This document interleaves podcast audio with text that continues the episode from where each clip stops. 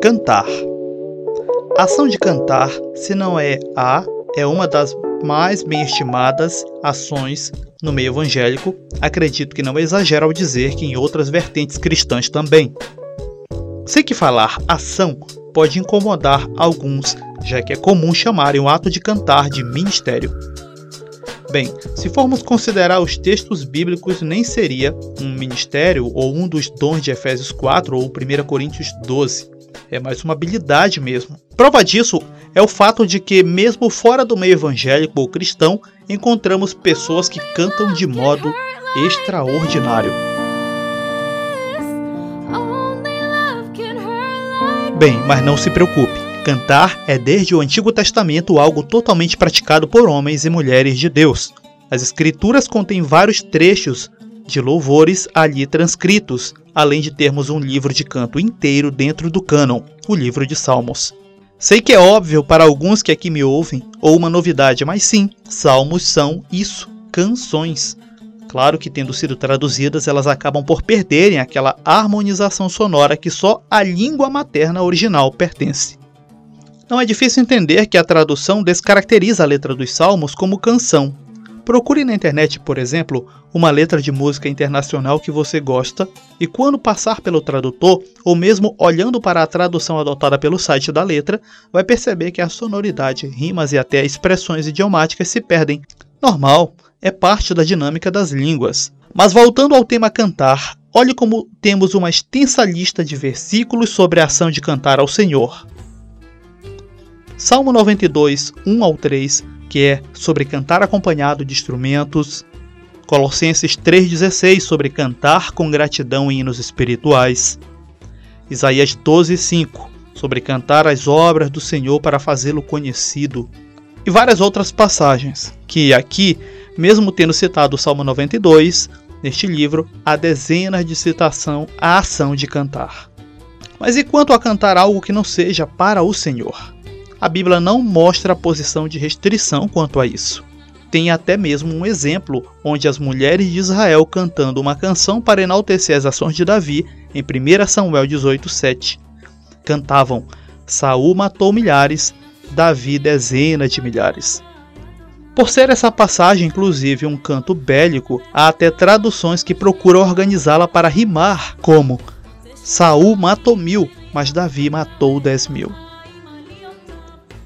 Sei que cantar a morte na guerra não parece uma mensagem cristã e de fato não a é, mas é citado apenas uma situação aqui dentro da cultura antiga israelita e que, como os demais povos na época, se valiam da guerra para existir e resistir como cultura.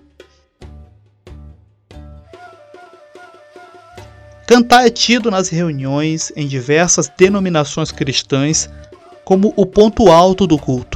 Pessoas criam uma carreira e uma vida de ganhos em cima do ato de cantar, e aqui eu não estou colocando juízo de valor nessa ação, mas apenas esclarecendo que cantar não é ministério, mesmo que você, assim como eu, goste muito disso.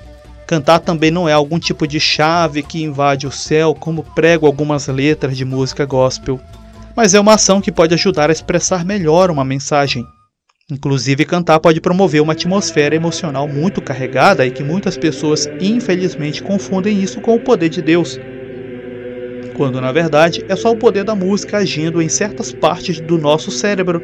E quanto a isso, vamos falar melhor no minicast sobre música.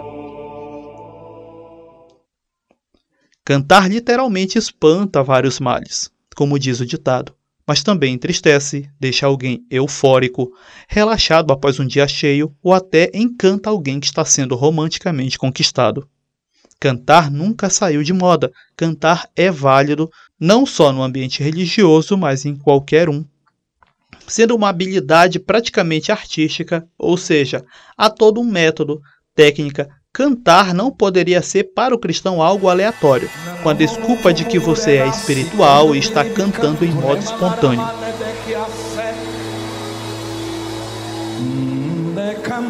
Os chamados cantos espirituais que aparecem em algumas passagens do Novo Testamento, como Colossenses 3,16, não é isso. De ficar balbuciando palavras em modo aleatório, na desculpa de que você está tomado por Deus e que isso são cânticos espirituais. Até porque Em 1 Coríntios 14,15, assim como orar com entendimento é necessário, cantar com entendimento é necessário também, ou seja, sabendo o que você está fazendo.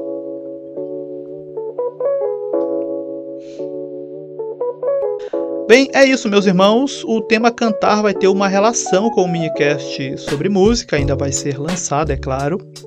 E vamos voltar a explorar o poder que a música ela tem sobre nós. Vamos tentar aí fazer algumas distinções, inclusive, certo? Com a sensação musical e de fato aquilo que é a ação de Deus aí no coração humano. Aqui seu irmão David Brito e até um próximo minicast aqui na Escola de Bereia.